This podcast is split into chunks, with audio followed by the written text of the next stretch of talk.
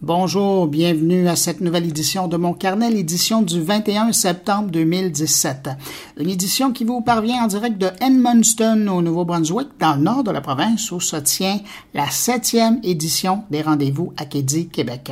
C'est une rencontre de gens d'affaires de différents milieux qui viennent faire du réseautage, du maillage entre eux. Euh, des gens qui viennent du Québec, évidemment, et de l'Acadie, donc du Nouveau-Brunswick, mais de d'autres aussi, euh, provinces maritimes. Euh, cette année, les rendez-vous parlent d'innovation entrepreneuriale, de développement dans l'énergie et de tourisme 2.0. Et si je suis ici, c'est qu'on m'avait invité à venir euh, parler de communication numérique dans tous euh, ces domaines-là. Alors, tant qu'à être ici, ben, je me suis dit que ça valait la peine d'en profiter pour parler à des Acadiens de divers sujets qui touchent évidemment le numérique. Et comme je suis venu euh, tout seul, ben, cette semaine, ça veut aussi dire que mes collègues Jean-François Poulain et Stéphane Ricoul prennent congé, mais ils seront de retour la semaine prochaine. Alors, dans mon carnet cette semaine, une rencontre avec Colette Franqueur, qui est la nouvelle directrice régionale de Radio-Canada dans les Maritimes. On parle avec elle de l'impact du numérique pour Radio-Canada, mais particulièrement aussi dans le contexte de la présence régionale. Ensuite, rencontre avec Nadine Léger, qui est fondatrice de l'agence web Vox Interactif. Avec elle, on parle du web au Nouveau-Brunswick, mais également du défi de la main-d'œuvre. Et puis, pour commencer, ben, tant qu'à être à Edmundston, je vais vous présenter le maire de la municipalité, Cyril Simard, avec qui je parle de sa ville, du numérique dans sa ville et du numérique en politique. Mais juste avant, un mot pour saluer trois auditeurs. Euh, faut quand même pas perdre la bonne habitude. Hein? Alors, salutations à Laurent Lefrançois, Sylvain Poupard et Michel Cousineau. Merci d'écouter mon carnet. Et puis, ben, évidemment, merci à vous qui m'accueillez aujourd'hui entre vos deux oreilles. Allez, on fait une courte pause et tout de suite après le thème, on rencontre Monsieur le maire.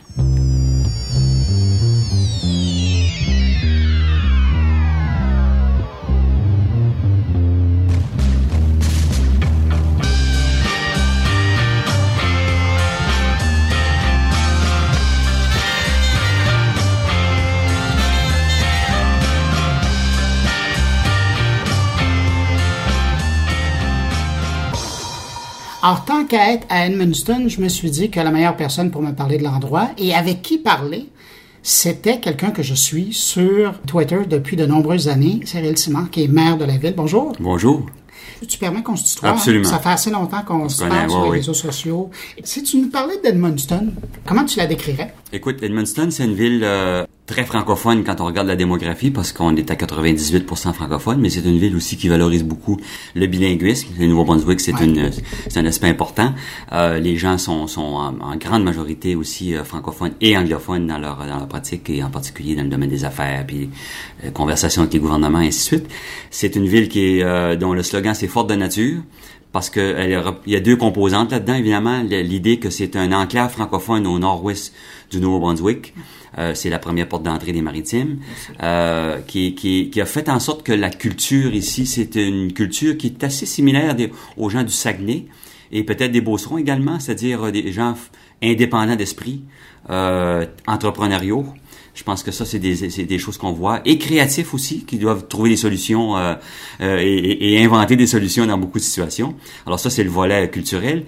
Mais fort de nature parce que c'est une ville où on a aussi beaucoup, autour de nous, très très près, beaucoup d'infrastructures qui nous servent à, au loisir. Euh, la chasse, la pêche est un- des, sont des choses qui sont pratiquées par beaucoup de monde. On fait du vélo de montagne, on a une montagne de ski, et puis on aime valoriser bon le VTT, tous ces, ces, ces, ces choses-là qui sont qui se développent, qui contribuent à notre économie sur le plan touristique, c'est évident. Alors c'est deux aspects, je pense, assez complémentaires l'un l'un à l'autre. Euh, c'est une ville qui a, qui a une forte présence du secteur manufacturier. En, en fait, au Nouveau-Brunswick, c'est le deuxième pôle, peut-être pas au niveau de l'amplitude parce que c'est quand même euh, une ville relativement petite, mais euh, sur la structure de notre économie, on a un secteur manufacturier euh, intéressant parce que ce sont toutes dans la, je dirais dans la majorité des cas, des, des implantations de grands groupes et, et, des implantations qui sont phares dans ces groupes-là. On a l'impression que c'est stratégique pour ces groupes-là d'avoir le pied au Nouveau-Brunswick puis d'être installé chez vous. Absolument, oui. Je prends une, une, entreprise comme Prelco, par exemple, qui est une entreprise que, que tu connais dans la, dans la ville de spécialité, qui est installée au Québec, mais également au Nouveau-Brunswick. C'est la même chose pour IPL Plastique, donc qui origine de la Beauce, mais qui est aussi présente à Edmundston. Il y a tout le temps eu ces liens-là. Alors, dans le cadre de l'événement qui nous, qui nous réunit à Caddy Québec, c'est, c'est, c'est des liens qui sont toujours très, très importants puis qu'on veut continuer de nourrir. Est-ce que le fait que les États-Unis soient pas loin, c'est aussi un atout? Parce que le Maine est à côté, là. Définitivement. Puis je pense que ça joue sur l'aspect culturel dont j'ai parlé tout à l'heure parce que, bon, c'est une région qui, euh, jusqu'au milieu du 19e siècle, en fait, le nord du Maine était, c'était le même territoire. on a établi une frontière euh, seulement au milieu du 19e siècle. Donc, il y a des familles qui sont de l'autre côté, qui sont les mêmes familles d'ici. Il y a eu ces échanges-là pendant longtemps. L'industrie de la foresterie, euh, forestière, dis-je, s'est bâtie autour de ça. Et la culture américaine, euh, qui nous influence également. Alors, euh, ça, on réalise ça, même si on est très, très francophone. Je raconte souvent la blague quand je me suis installé en France un certain nombre d'années passées. Pendant un premier mois, on, a vécu là, mon épouse et moi. Puis à un moment donné, on s'est retrouvés dans un, dans un pub irlandais. Et je, je disais à mon épouse, c'est la première fois que je me sens chez nous, en France curieusement. Alors, ça veut dire que l'aspect anglo-saxon de ma culture, que je retrouvais dans un pub irlandais, me touchait plus qu'un café français, alors que euh, on est véritablement des francophones. Ah alors, on est bercé dans cette Amérique, franco-amérique, et je pense qu'on est au carrefour de toutes ces influences-là, puis ça nous donne peut-être un caractère particulier qu'on aime valoriser.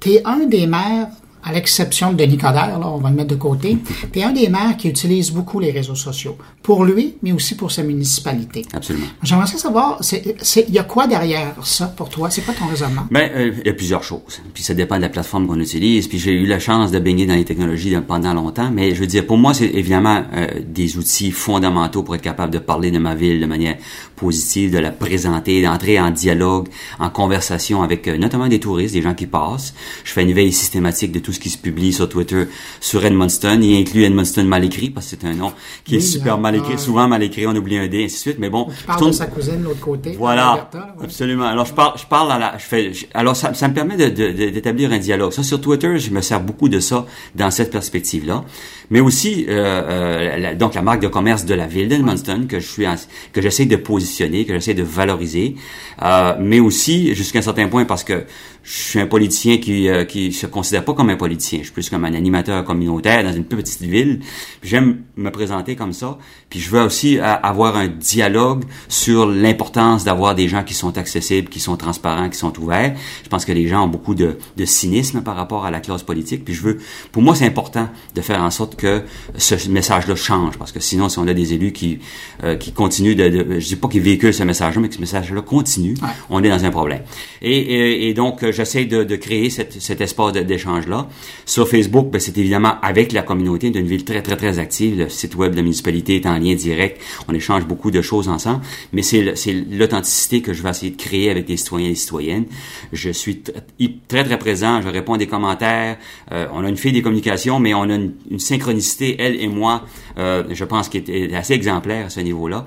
Et les gens apprécient parce qu'ils ont, ils ont le sentiment d'être informés, de savoir ce qui se passe et d'avoir un mot à dire aussi. Le fait d'être présent comme ça sur euh, les réseaux sociaux, euh, as-tu l'impression que ça a changé quelque chose pour la municipalité ou pour l'expérience des, des, citoyens? Définitivement. J'en suis persuadé. J'aurais pas de données tangibles à faire la pour en faire la démonstration. Mais, dans le quotidien, Mais je sais que dans le quotidien, on, on, parle, puis les gens me disent...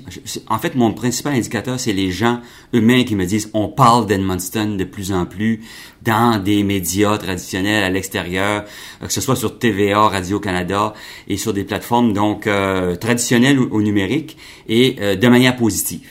C'est ce que les gens me disent systématiquement. Et ça, ils l'attribuent au fait que je suis présent et comme municipalité qu'on l'est, qu'on est présent et que ça attire le regard des gens de l'extérieur qui veulent venir découvrir. Avant. On est une ville de passe, on est traditionnellement une ville de passage. L'autoroute est là, les gens s'en vont euh, généralement, et l'été en particulier, dans le sud du Nouveau-Brunswick, aller accès aux plages, les plages les plus chaudes d'Amérique du Nord, blablabla, on entend ça. Et c'est vrai, les gens vont à l'île du Prince-Édouard, les gens vont à Nouvelle-Écosse, la Citadelle et tout ça. Donc, on a, je dirais qu'on avait l'image d'une ville où on arrête pour euh, mettre de l'essence et euh, profiter des, euh, des haltes routières pour se soulager. Et, et, mais on a des choses comme partout ailleurs. Et moi, je me dis tout le temps, je dis souvent aux gens, il y a toujours des gens à l'extérieur qui cherchent quelque chose que nous avons à offrir. Et si on est sur les réseaux sociaux et si on fait notre travail correctement, ben ces personnes-là vont dire, comme ils le font pour la Gaspésie ou ailleurs, ah, oh, la prochaine fois qu'on va passer, on va arrêter et on va découvrir ceci et cela et peut-être rester une journée, deux journées de plus. Et c'est ce qui se produit actuellement. Alors, je pense qu'on peut l'attribuer en partie à, à ce travail-là qui se fait dans les réseaux sociaux. Est-ce que tu vois un rôle ou euh, une importance de l'économie numérique ou de l'industrie numérique pour Edmundston? Euh, oui, euh, je dirais que j'ai eu peine à, à faire avancer ce, ce, cet échange-là, malgré le fait qu'on a la présence d'un campus d'université Ben et d'un collège communautaire où on fait de la formation technique et professionnelle. Malheureusement, des filières informatiques, n'est pas des filières qui se sont développées beaucoup ici localement, mais effectivement, toute la question du jeu vidéo, par exemple, pendant longtemps, je siège sur une table de concertation de l'éducation postsecondaire, puis on est en train de travailler davantage en synergie entre ces deux établissements-là, et je me dis, il y a toutes sortes d'occasions à saisir. Une de celles-là, et peut-être que je rêve quand je le dis, mais on sait très bien qu'on va attirer des entreprises pour euh, des parcs de serveurs, ces choses-là. On est une ville qui génère de l'énergie ici. Ah oui. Alors moi, je me dis, à un moment donné, il va falloir faire un- une marque très importante dans le territoire en disant, nous, on est prêt à donner de l'énergie à n'importe qui qui veut s'installer ici. C'est peut-être pas les grosses farms, server farms qu'on va avoir aux États-Unis, mais il y a, il y a des plus petits groupes qui veulent avoir des plus petites installations et qui peut-être chercheraient un partenariat avec nous autres. Fait que c'est des secteurs dans lesquels euh, on veut absolument se positionner et euh, je suis persuadé qu'on a des occasions à saisir et des choses à offrir, notamment sur le plan du bilinguisme, ces questions-là.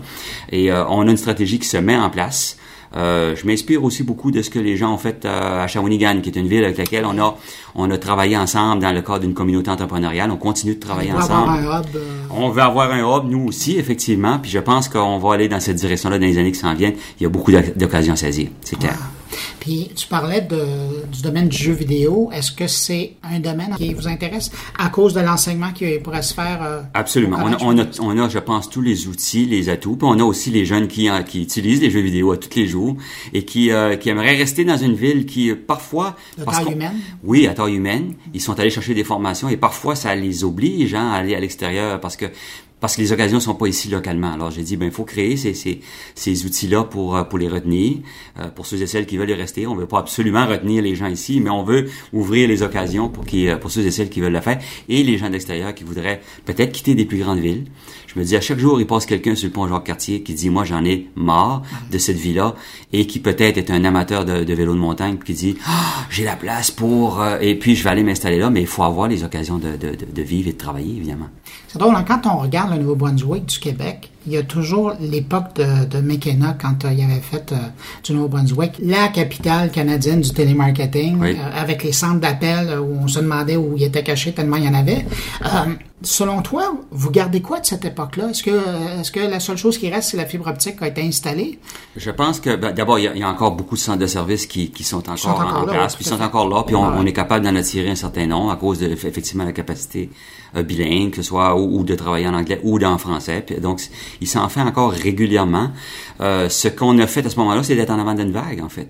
C'est- là le défi, c'est d'être capable d'amener euh, nos infrastructures, nos agences de développement économique et notre communauté à être prête et à créer les conditions pour que ces, ces éléments-là, qui parfois sont des petits éléments aujourd'hui, mais qui, qui sait demain matin qu'est-ce qui va se produire avec un tel tel vecteur qu'on juge peut-être marginal aujourd'hui, mais qui tout à coup explose parce que effectivement, comme tu l'as bien expliqué tout à l'heure euh, dans la conférence que tu as livrée, que ces éléments-là, parce qu'il y a eu quelqu'un qui a dit ah ce produit-là euh, euh, va devenir euh, euh, absolument très très important. Et si on est capable d'avoir cette perspicacité-là, ben d'être en avant de la vague puis de créer les conditions, euh, on peut peut-être avoir à un moment donné euh, une entreprise qui s'installe ici avec beaucoup de, avec beaucoup de monde. Ben, c'est ce qu'on vous souhaite. Mais là, je m'adresse euh, aux politiciens, au maire d'Edmundston que je suis, euh, que je lis euh, sur, sur, euh, notamment Twitter beaucoup. Ça a changé quoi dans la vie d'un politicien d'être présent sur les réseaux sociaux, d'être accessible sur les réseaux sociaux? Parce que tu l'es, hein? Oui. Tu, tu, tu reçois des questions. Je, je regarde, des fois, je suis des discussions. Tu reçois des commentaires, des, des, des propos, et tu réponds, et tu n'as pas peur de t'embarquer dans des discussions. Non, et, et même dans des débats. Alors ça, c'est Oui. une chose que j'ai essayé de gérer qui est un petit peu, euh, peut-être un peu particulière, bien que Denis Coderre fait la même chose que moi, je veux dire, et, et, Ben, et oui, d'autres, Euh, ouais, peut-être, parce que c'est, en fait, j'ai pas une identité de maire, c'est vraiment moi, et qu'essaie d'incarner les deux rôles, c'est pas toujours évident, parce que sur certains enjeux, le Cyril Simard, individu, voudrait parler et aller loin. Alors, euh, il faut qu'il se retienne, c'est normal. Le maire doit occuper aussi une... bon, alors, j'essaie de... Je navigue entre les deux espaces. Je, parfois, il y a des gens qui me disent, oh, t'as fait un commentaire là par rapport à Donald Trump, par exemple, que normalement le maire devrait pas faire ça, mais je dis ouais, mais bon, mais le maire il incarne aussi sa communauté, puis je, suis à l'écoute et je, suis le. Mais essentiellement, d'abord, euh, c'est évident que ça, ça, ça occupe un certain temps. Et il faut développer une approche pour être capable de ne pas être toujours là-dessus et, d'éviter euh, que tu te retrouves dans une salle où les gens disent, mais il a, son téléphone cellulaire dans les mains, puis finalement, il écoute pas ce qui se passe. Mais en même temps, je veux être le relais, donc il faut que je sois là, prendre une photo, euh, et mettre un, un, commentaire, une opinion ou partager de l'information auprès de, des gens qui me suivent et qui me suivent pour diverses raisons, à la fois comme maire, à la fois comme individu, à la fois comme spécialiste d'enseignement à distance ou un éducateur de carrière et ainsi de suite. Et, ça devient un peu difficile à, à, gérer parce que c'est différent, un peu différentes personnalités.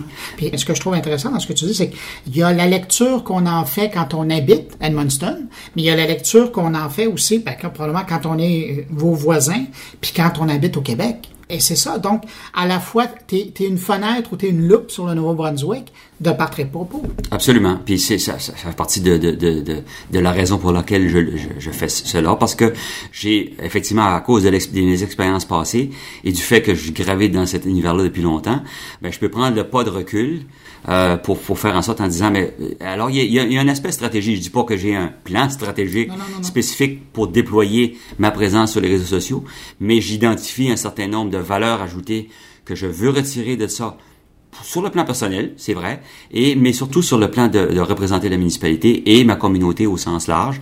Il inclut donc l'Acadie, ce qu'on fait avec les avec les Québécois, les échanges qu'on veut qu'on veut nourrir. Ça fait que je, je, je le fais consciemment.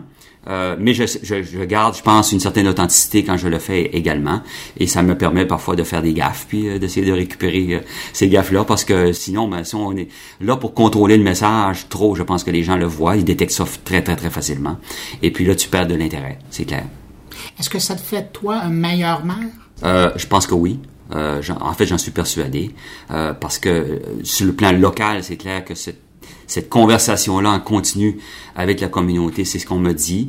On me dit, ah, c'est le fun. Et quand les gens détectent, alors là, c'est dans ma personnalité vis-à-vis l'extérieur, dans mes relations extérieures, si je veux dire, que les gens nous disent, tu parles bien de notre ville, tu nous permets de, de tu sais, et, et, tu nous représentes bien. Euh, ben ça, évidemment, les gens en sont fiers. Ça, ça augmente ta fierté. Et puis, ça l'amène, ce sentiment euh, positif, constructif euh, d'engagement communautaire qui est déjà très fort ici chez nous, mais que les gens disent ah on, est vraiment on est on est content que les gens nous voient comme ça ou nous perçoivent comme ça. Et s'ils arrêtent chez nous, ils veulent travailler avec nous, s'ils veulent développer des entreprises, puis si ça augmente notre capacité d'attraction, mais tant mieux. Puis en plus, c'est que déjà en étant maire, tu es un ambassadeur évidemment de la communauté, mais avec les outils que tu utilises, tu doubles, tu triples, tu, tu quadruples ta portée. Ça fait en sorte qu'Edmundston est une qui est une toute petite ville au nord-ouest de New Brunswick on en parle dans des dans, d'autres pays ailleurs parce qu'il y a des circonstances où euh, il y a des gens qui s'intéressent au sujet que je vais aborder et c'est ils vont euh, s'ils font la veille euh, correctement. Tu regardes juste les, les groupes auxquels je suis associé sur Twitter tu dis ah bon ils me voient je, je, régulièrement je regarde un peu à quoi on m'associe. et, c'est des secteurs dans lesquels euh, il y, a des gens qui font de la veille, de toute évidence, et puis tout à coup, à travers ça, découvrent Edmundston, et puis euh, s'y intéressent peut-être davantage, sans doute en tout cas, et puis ça aide sur le plan touristique, sur le plan d'économie, c'est évident. Je te sors de la communication politique municipale dans un an au Nouveau-Brunswick, comme au Québec d'ailleurs, il va y avoir des élections provinciales. As-tu l'impression que, euh, là c'est plus aux citoyens que je parle, as-tu l'impression que la campagne électorale va être différente à cause maintenant de l'importance que les réseaux sociaux ont pris, autant du point de vue de l'œil des médias qui vont couvrir la campagne que des citoyens qui sont beaucoup plus là? Absolument. Moi je pense que c'est une... Euh, écoute, les, personnalités politiques n'ont pas le choix s'ils veulent... Euh, est-ce qu'ils le font toujours correctement? C'est une autre question parce que bon, mais je veux pas porter de jugement là-dessus parce que parfois il y a les boîtes de communication. C'est comment la communication publique est assez cadré, serré. Moi, je dis tout le temps, non, vous avez intérêt plutôt à sortir de ça et que les gens développent le lien avec vous autres, qu'ils voient qui vous êtes véritablement. J'ai eu ces échanges-là avec des, avec des premiers ministres, avec des, des, députés actuellement, puis j'essaie de les amener là. Alors, c'est pas toujours évident parce que, bon, à la fois les outils, la tradition et ainsi de suite, puis il y a, il y a, y a un cadre, mais ça devient fondamental. Puis euh, je leur dis, mais écoutez, si vous n'êtes pas là pour euh, contrôler le message, ben c'est le message qui va vous contrôler. Et là, ça va partir dans une direction, vous n'êtes pas capable de, de réchapper ça. Là, vous faites du, du damage control, comme on dit souvent. Et, et ça, c'est un, un gros risque. Fait que ça va, ça va sûrement jouer un rôle très, très important. Euh, et, et, je pense que ça se dégage. Moi, je sais que même à l'échelle locale, euh, dans mes campagnes électorales, ça a joué un rôle très, très tôt. J'ai été élu en 2012 la première fois, avec un site web, avec une présence sur Facebook et tout ça. Et puis, euh, ça a, ça a multiplié la visibilité. J'étais une personne qui était connue dans la communauté, mais pas dans tous les cercles, pas dans tous les milieux. Et, euh, et, Facebook a été un outil absolument phénoménal pour m'aider dans, ma campagne à me faire connaître davantage, à faire connaître mes idées, à établir ce dialogue-là très très tôt avec les citoyens. Et puis là, tout à coup, j'imagine, en tout cas, je, je l'ai entendu, que cette euh, transparence-là, cette authenticité-là, les gens disent ah ok, on a, envie d'y faire confiance, on a, on a le goût de, parce que c'est le genre de personnalité politique qu'on veut qu'on veut connaître, qu'on veut avoir. Et, euh, et, pour moi, ça a été fort, fort, fort utile. Alors, et à l'époque, euh, curieusement, mon principal adversaire avait été conseillé par une personne dans le domaine des communications de ne pas aller sur les réseaux sociaux. Alors, euh, ça a ça, été... Ça ressemble à Canadien Nixon, des voix télévisées. absolument, il y a eu, cet, il y a eu sûrement cet impact-là. Peut-être que parce que l'individu en question, elle était moins habile. Ouais. Et c'est, dans ce cas-ci, c'était peut-être un bon conseil. Ouais. Mais à la fin de la journée, si quelque personne pouvait faire pour lui, euh, eh bien, moi, je pense que j'en ai tiré avantage et puis ça, là, ça m'a servi beaucoup. Est-ce que tu es déjà en train de travailler sur la prochaine campagne électorale? Non, parce que j'ai déjà annoncé que j'allais pas me présenter. Alors, j'ai dit que j'allais faire deux mandats. Ça fait que j'ai pas... Euh, mais j'ose récupérer beaucoup d'expérience à travers ça et pour me servir alors qui sait peut-être que je pourrais le partager euh, à travers dans des activités professionnelles euh, après ça. Je le fais déjà à travers nos associations euh, d'élus l'association francophone des municipalités. On, m'invite souvent pour en parler et on me voit comme ça. Donc j'aime pouvoir partager mon, vécu mon expérience et mes moi, peut-être mes bons coups, mais, mes, mes, mes moins bons coups pour, pour aider les autres. Là, ça va être intéressant parce que la personne qui va te remplacer à la mairie, elle va comment, ben, je dirais pas qu'elle va commencer à zéro parce que si elle utilise déjà les réseaux sociaux, mais toi tu pars avec ton acquis, c'est-à-dire qu'il y a le citoyen oui. qui était déjà par exemple sur Twitter, sur Facebook et qui entre-temps est devenu maire. Les gens qui s'intéressaient à la ville se sont abonnés à tes comptes. Donc toi tu pars avec ça parce que c'est un compte de citoyen que tu utilises. Oui. Mais donc le prochain maire ou la prochaine mairesse, elle va devoir euh, il y a tout un capital, euh, effectivement. C'était un des défauts de, de prendre un compte euh, à la fois personnel et, et, et, maire, parce que là, alors on va essayer ben, de trouver défaut, des façons. Dépend pour qui. Oui, effectivement. Ouais. Je dirais un défaut sur le plan de la municipalité, ouais. parce que ce capital-là va un petit peu je vais pas disparaître parce que je vais rester dans la communauté, je m'attends pas de m'en aller ailleurs, donc je vais continuer d'en parler en bien positivement dans mes cercles et ainsi de suite, mais c'est sûr que la, partie, la personnalité du maire va devoir reprendre, développer son, son propre, et puis à bien des égards, ben, avec sa personnalité, sa vision également. Ouais. Alors, ça va renouveler, ça va changer, je pense que... Est-ce qu'à un moment donné, dans, dans, dans, tes deux mandats, il y a eu un, un questionnement par rapport à est-ce qu'on devrait ouvrir un compte de maire? C'est euh, très, très tôt, j'ai décidé de prendre la stratégie. Je ne savais pas trop ce que ça allait donner. Euh, j'ai quand même une certaine expérience de communication pour les organismes dans lesquels j'ai travaillé, mais je voyais des risques par rapport à cela. Euh, c'est honnêtement, j'ai jamais changé de, de, cap là-dessus. Euh, peut-être qu'à des moments donnés où il y a eu des enjeux plus difficiles, euh, tu te dis bon mais qu'est-ce qui va être l'impact à long terme sur sur moi-même sur la sur la municipalité? Mais j'ai gardé le cap parce que pour moi c'était un peu un laboratoire et une expérience. Étant un peu euh, dans, dans, ce domaine-là je me disais ben je vais poursuivre cette idée-là jusqu'à la fin puis après ça qu'est-ce que je vais pouvoir en rétrospective en retirer euh, pour euh, peut-être aider et conseiller d'autres si, de prendre cette voie-là ou de ne pas la prendre? Ben, j'allais te poser la question donc à, à, à la personne qui prendra euh, ta chaise à la municipalité aujourd'hui, tu lui conseillerais quoi? De garder, si elle est déjà sur les réseaux sociaux, cette personne-là, est-ce qu'elle garde son compte et elle travaille avec ça ou elle démarre un nouveau compte? Je dirais, euh, parce que je mets beaucoup d'emphase sur l'idée de l'authenticité et puis que les, les gens veulent créer des liens euh, je dirais, euh, différent avec les personnalités politiques, euh, de le faire également, si elle veut, si elle sent qu'elle est à l'aise dans cet environnement-là. Euh, sinon, euh, peut-être de prendre un certain retrait. On a des gens qui s'occupent de communication, ça, qui avoir une équipe ça, d'avoir une équipe qui s'occupe de ça, puis de le faire. Ça, ça va dépendre de son de son aisance. Euh, on dit que j'ai de l'aisance dans ce domaine-là, que je le fais. Alors, c'est inné. Honnêtement, j'ai aucune formation dans le domaine. Si je réussis bien, tant mieux. Euh, mais euh, donc, si tu es à l'aise, vas-y. Euh, plonge, utilise-le correctement avec avec tes, valeurs puis puis ta personnalité.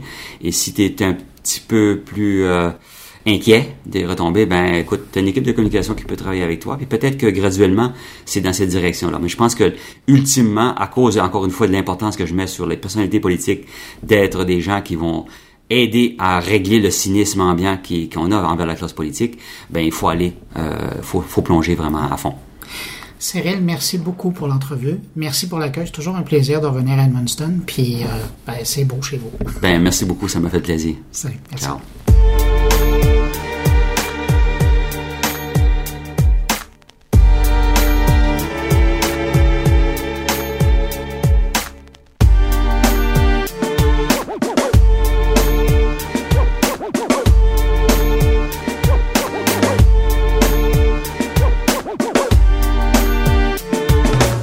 Colette Franqueur, nouvellement directrice régionale de Radio-Canada dans l'Acadie. Félicitations. Merci beaucoup.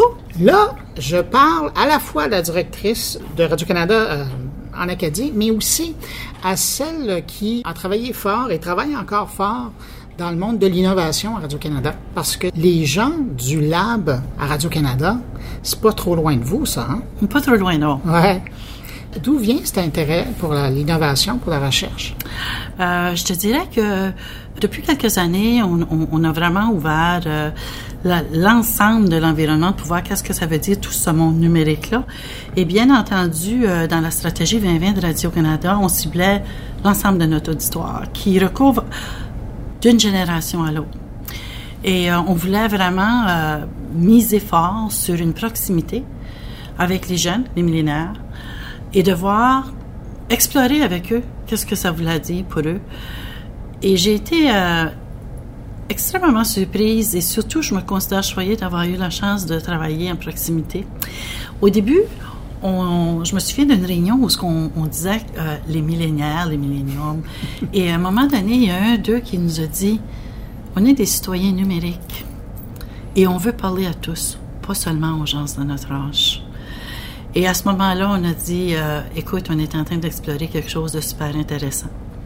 Donc, on, avec eux, on a regardé est-ce qu'ils consomment la nouvelle de la même façon, quels sont leurs sujets d'intérêt, quelles sont l'écriture, quelles sont aussi les compétences que le numérique nous amène à regarder qu'on n'avait pas besoin de s'occuper dans le passé. Des gestionnaires de communauté, euh, de la stratégie de valorisation de contenu, ces choses-là, quand on était dans des plateformes qui étaient plutôt en silo, se croisaient pas, on n'était pas dans le transversal, on n'avait pas nécessairement à se préoccuper de ça. On avait l'expertise radio, l'expertise télé. Mais maintenant, on est en fil continu. Donc, il faut se faire une stratégie, une stratégie de contenu.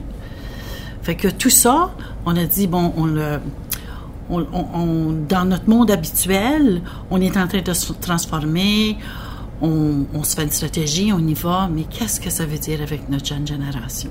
Et c'est là où on a pris à la fois un groupe de jeunes journalistes chez nous. On, est allé chercher aussi euh, des, pas des compétences, chercher de, de l'externe pour aller voir qu'est-ce que ça voulait dire. On a mis un groupe ensemble. Euh, et effectivement, euh, ça a porté fruit et on va vouloir regarder, se nourrir de ça, puis regarder où ça, où ça nous amène maintenant. Je parle du numérique, mais je pourrais aussi parler de, de la différente façon d'écrire maintenant en termes de contenu. Tu sais, on livre pas de la même façon sur le web, puis on livre pas de la même façon, dépendamment où on est sur le web. Donc, euh, tout ça nous permet effectivement d'accélérer notre virage numérique, et c'est une belle plateforme pour nous nourrir. C'est intéressant ce que vous dites parce que je reviens juste à, la dernière aspect de, de, votre réponse. Vous parliez de la façon d'écrire à l'époque, quand j'étais encore à Radio-Canada, en 2010, il y avait encore la fameuse formation de l'écriture télé, l'écriture radio, l'écriture web. Là, on est rendu, on est comme rendu à des années-lumière de ça, parce qu'il y a d'autres types d'écriture qui sont rajoutés. Avez-vous l'impression que pour bien informer les Canadiens, va falloir que les artisans de l'information apprennent à, écrire sur toutes ces plateformes-là, ou de ce qu'on a appris de l'époque où, où les gens travaillaient en silo, on développe des expertises dans certains canaux? C'est quoi votre réflexion là-dessus? Ben moi, ma réflexion là-dessus, je pense que c'est un tout. C'est-à-dire que euh, on peut pas prendre euh, les gens, puis euh, tous nos journalistes et généraliser de dire que vous êtes maintenant, vous allez à tous les journalistes multiplateformes. Un peu comme la presse a essayé de faire avec son La Presse Plus. Je, je, pense, je pense qu'on se doit de regarder de quelle façon on veut vouloir livrer. Donc, effectivement, on est dans, dans, des formats plus courts, on est en continu, mais on a aussi, on va continuer à avoir du journalisme d'impact, des grands dossiers, et ça, je pense qu'on ne peut, on, peut pas dire que tout le monde s'en va là et que d'autres. Faut, faut vraiment prendre le pouls. Et c'est ça, je pense que c'est le défi de bien saisir les besoins de l'auditoire parce que même au niveau du numérique, tu sais, quelle plateforme on les retrouve? Parce que, bien entendu, on connaît Facebook, mais on entend aussi que les jeunes disent, tu sais, Facebook, ça commence à être un peu vieux. Facebook Live, il aime encore ça. Mais, euh, ah, peut-être, euh, et qu'est-ce que ça veut dire? On va-tu Snapchat? Reddit. Fait qu'il y a une multitude de plateformes. Fait que juste le numérique nous donne, nous, nous donne, euh, nous amène des, des défis mais des opportunités également. Mais je pense pas qu'on peut dire qu'on met tout le monde dans le même sac, on brosse ensemble, c'est la nouvelle forme de journalisme. Je suis un peu curieux de vous entendre sur la question. Euh, je me souviens à l'époque, autour de, des années 2000, euh, à l'époque, Perrin Beatty était le président de Radio-Canada et je me souviens d'une rencontre que j'avais eue avec lui en disant, euh, il me regardait en disant, vous savez, monsieur, Radio-Canada a eu un mandat par le Parlement canadien pour être à la radio et à la télé. Être sur Internet, c'est nous qui l'avons choisi et on, on veut être, on doit être devant la parade. Avez-vous encore ce sentiment-là à Radio-Canada, justement par tous les tests que vous faites, d'aller rejoindre les Canadiens où ils sont, sur les plateformes où ils sont, en étant toujours le meilleur? En tout cas, c'est notre objectif.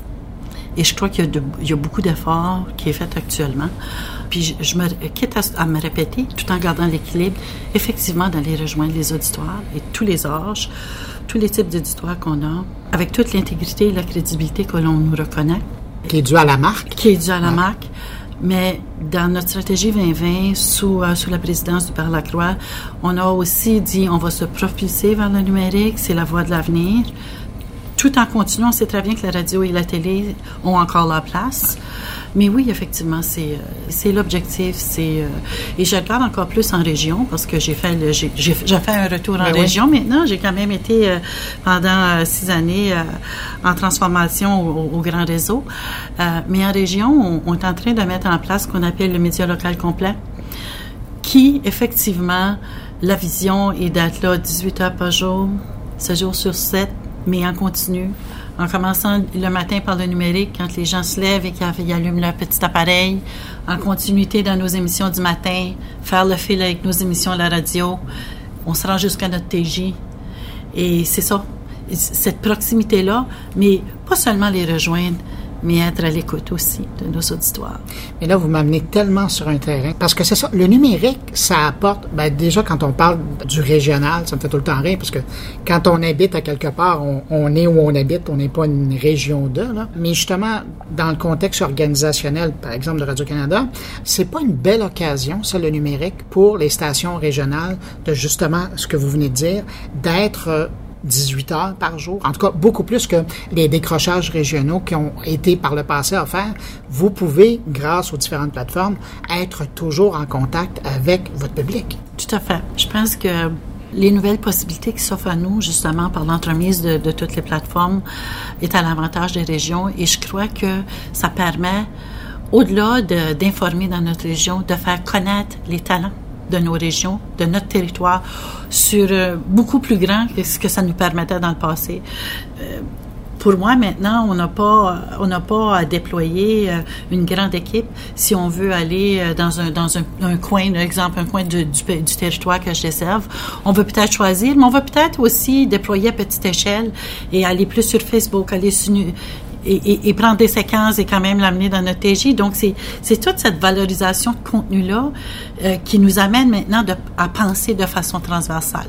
Maintenant, ceci étant dit, il euh, faut se donner la chance, faut l'apprivoiser, faut développer nos employés à aller là aussi. Euh, c'est pas comme si qu'on dit OK, on, on, est dans le continu puis il nous arrive un beau gros groupe de nouveaux employés pour dire maintenant ça, ça va être sûr qu'on va affecter au numérique. Non, c'est ça le problème. Hein? Mais en même temps, c'est un problème et c'est tellement des belles opportunités de développement pour nos gens. Fait que je pense que ce que ça nous demande vraiment, c'est de, de, de, bien apprivoiser ça, de regarder quel est la, la meilleure impact dans notre stratégie de diffusion et de, de donner le donner le maximum. Tu sais, cette semaine, par exemple, euh, je t'ai arrêté faire le plein de mon auto, puis à chaque occasion que je peux, euh, quand je croise les gens, euh, je dis ben comment vous comment vous allez, comment vous consommez la nouvelle, quel est votre intérêt dans le diffuseur public? Et à ma grande surprise, cette semaine, je, je croise quelqu'un qui devait être dans dans la 70 ans. Et en région, vous savez, les gens nous saluent. Hein, bonjour, madame, vous allez Mhm. bien? Et, et- et même, je suis dans la grande région de Moncton. Il me dit, mais vous venez d'où? Vous avez un accent, vous? Je dis, ben, je viens Mais du nord. Québec, je viens du nord-ouest du Nouveau-Brunswick. Alors, euh, il me dit, euh, vous travaillez où? Radio-Canada? Et j'ai dit, vous, euh, comment, vous faites quoi des, comment vous consommez la nouvelle? Vous êtes où? C'est sur, sur le TJ? Et, et il me regarde et il me dit, mais madame, bien sûr, je suis sur le TJ. Mais non, non, je suis allée et, et utiliser, je suis allée sur l'Internet ce matin. Dans un an, je finis mon, corps de travail, je vais être sur l'Internet. Mais je vais, je vais finaliser par le TJ. Alors, je me dis, euh, on, a- on avait pas tellement longtemps passé une impression que c'était les jeunes qui étaient, qui étaient un peu partout sur. On est dépassé ça maintenant. Ça fait que d'être, euh, à- aller rejoindre nos auditoires, de créer des partenariats engageants, bien entendu, je parle surtout du côté socio-culturel, euh, et de faire connaître la plus-value de chacune des régions. Ben moi, c'est, ce qui, c'est ce qui m'a amené à nouveau en région. Et je pense qu'on a des belles opportunités. En tout cas, le citoyen va y gagner.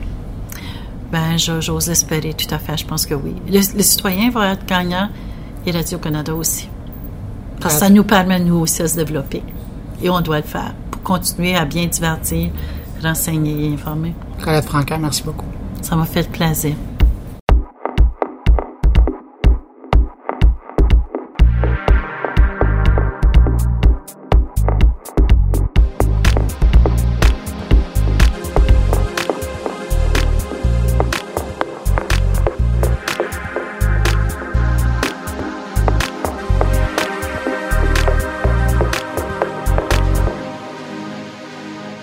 Nadine, vous êtes, euh, je pense qu'on peut dire que vous faites partie des pionniers euh, de l'Internet euh, au Nouveau-Brunswick. Ça date de quand, vos débuts? Oh, ça date de mes... Sans donner votre âge. Moi, j'ai fait un- mon baccalauréat en communication graphique à l'Université Laval. Puis là-bas, on m'a donné... J'ai toujours eu une passion pour le web, mais à ses débuts. Mais dans ces années-là, à l'université, on n'enseignait pas encore beaucoup euh, le web, surtout au niveau euh, graphique. On parle des années 90, là? Ah oui, c'était 97. Ok. J'ai gradué en 98, là, fait 96, 97. Euh, donc, euh, il y avait une opportunité de... euh, un cours euh, où on pouvait... euh, c'était un projet où on pouvait mener un projet à, à terme euh, en étant euh, un peu coaché par un, un- un enseignant. Puis euh, moi, j'ai décidé de partir mon propre portail web acadien. Puis euh, ça s'appelait capacadie.com à ce moment-là. Puis euh, j'ai parti ça vraiment euh, en, faisant euh, toutes les étapes, euh, puis en documentant aussi tout euh, mon processus pour arriver à créer un site Internet, comment on faisait ça. Puis euh, la piqûre a commencé un peu là, même si c'était un peu avant, parce que j'ai toujours aimé les technologies. Euh, on avait un Commodore 64 chez nous, donc euh, ça te donne un peu mon âge. Mais oui, le web, c'est sur- surtout à ce moment-là que, que- Puis en plus, ensuite, avec ce projet-là, qui était un projet réel, euh, ça commençait à être un peu populaire. Donc, euh, c'est ce qui m'a valu mon premier emploi euh, à Moncton. C'est pour ça que je suis déménagée à Moncton, parce qu'on m'a offert un emploi en tant que designer web. Donc, euh, c'est un peu comme ça que ça a commencé ma carrière. Un jour, vous avez créé Vox, qui est devenu Vox Interactif. L'entreprise, au départ, elle, servait, elle, elle offrait quoi comme service?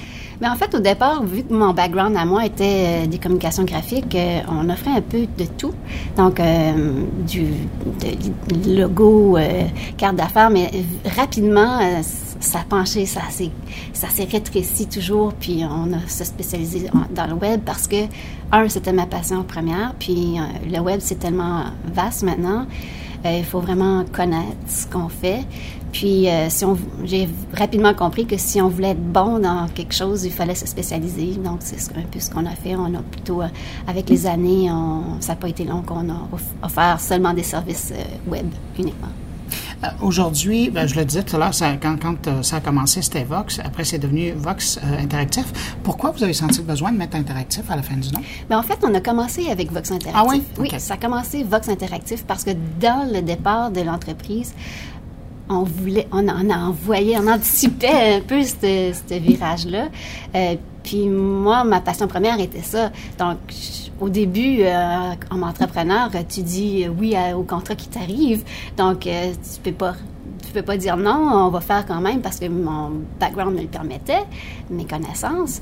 Mais euh, l'interactif était là dans, ma, dans mes pensées depuis le début. Ouais. Puis là, on fait un gros fast-forward. Là, on arrive à aujourd'hui. Ça ressemble à quoi votre, votre entreprise? Vous faites quoi? Aujourd'hui, on essaie d'assister les entreprises le plus possible à obtenir la meilleure présence web qui soit.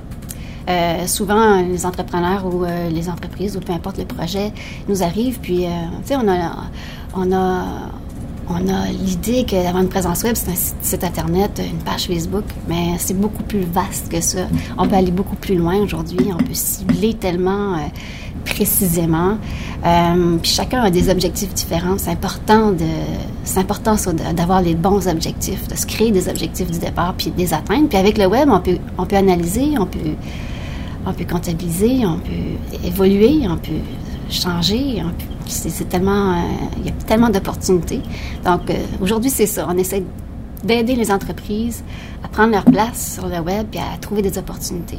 Vous, vous avez encore un, volet pédagogique comme à l'époque? Euh, Pour leur apprendre comment ah, est-ce que ça peut faire? Tout à fait, toujours, parce que il y a toujours des nouveautés, il y a toujours des nouvelles choses. Puis le marketing aujourd'hui a extrêmement changé avec le, avec le web. Puis c'est de changer ses habitudes aussi, comme en tant qu'entrepreneur ou si, on est dans le marketing, c'est de, de, se promouvoir différemment, euh, d'essayer d'aller rejoindre les gens là où ils sont, euh, de façon différente, de leur parler euh, selon le réseau qu'ils ont choisi aussi, changer le message.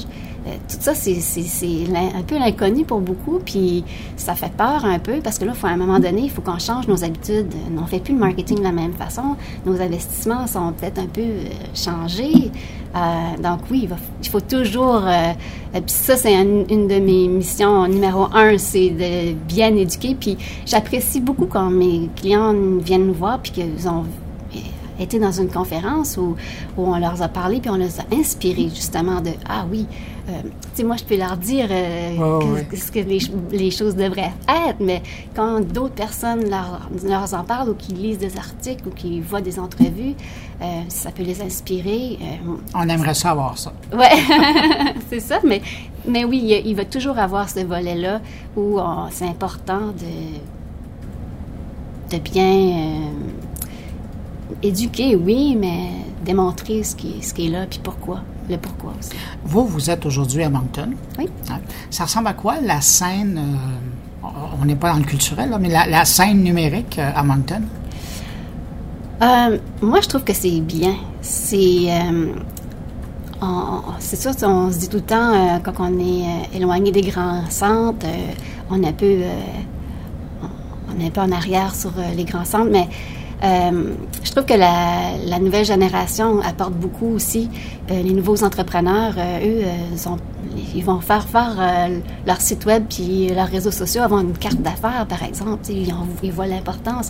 Mais on a, un peu cette, différence-là entre ces générations-là aujourd'hui, où on a la force des jeunes qui commencent, qui ont, qui ont grandi un peu dans ça, puis qui comprennent l'importance parce qu'ils veulent rejoindre les gens et les gens sont là.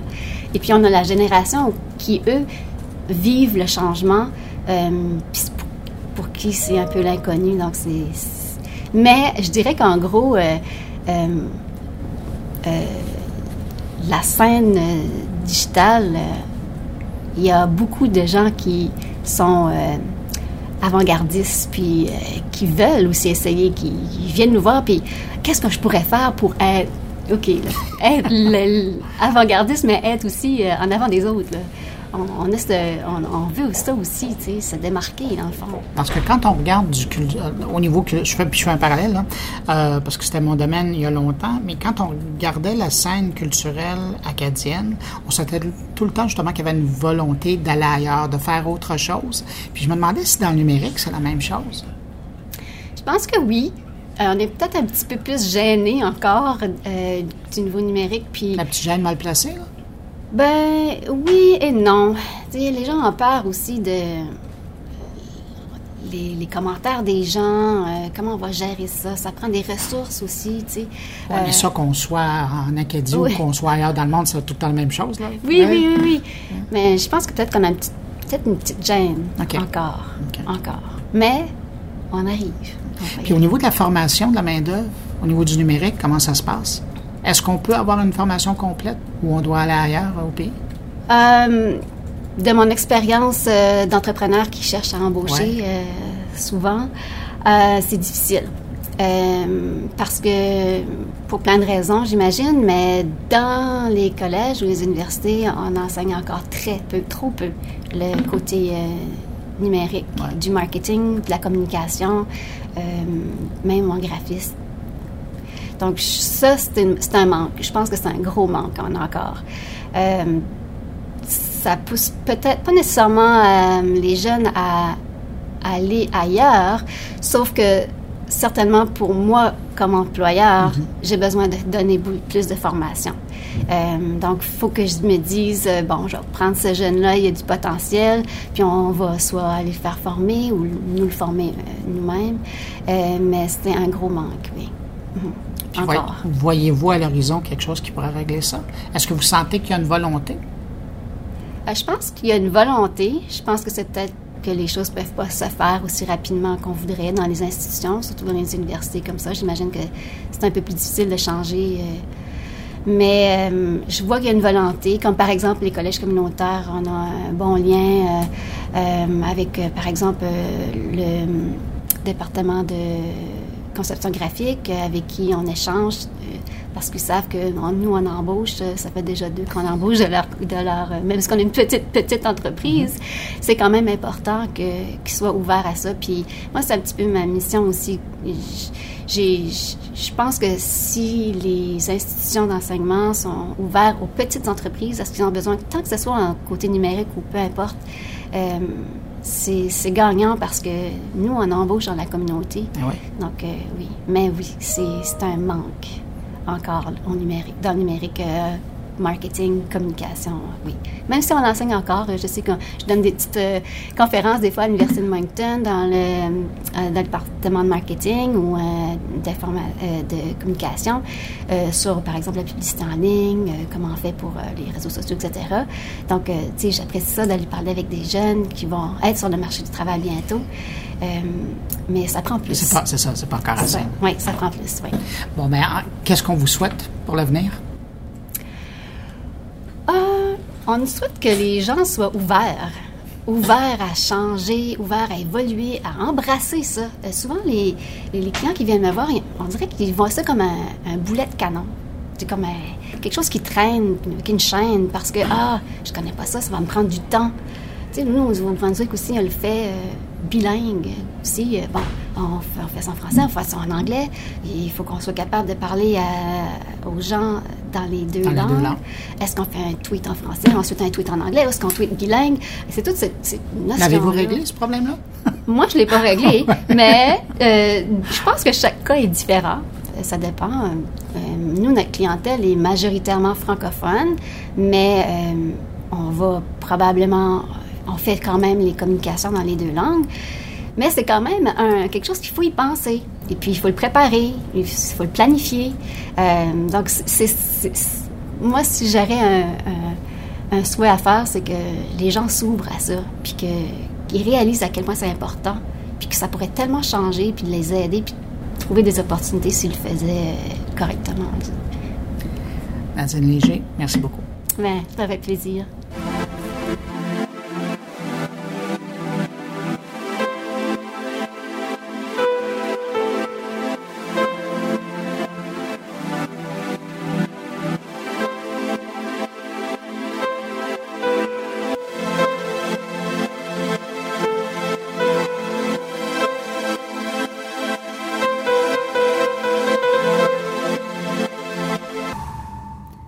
Bien voilà, c'est déjà tout pour cette édition spéciale de mon carnet en direct de Edmundston au Nouveau-Brunswick où se tenait le rendez-vous Acadie Québec cette année. J'espère que vous avez apprécié. Si vous désirez me laisser un mot, vous le savez, vous pouvez le faire en passant par la page Facebook de mon carnet, par le biais de mon compte Twitter, sur ma page SoundCloud ou encore en visitant la version blog de moncarnet.com. Je vous souhaite une excellente semaine. Je vous donne rendez-vous à la semaine prochaine pour une édition régulière de mon carnet et je vous dis au revoir.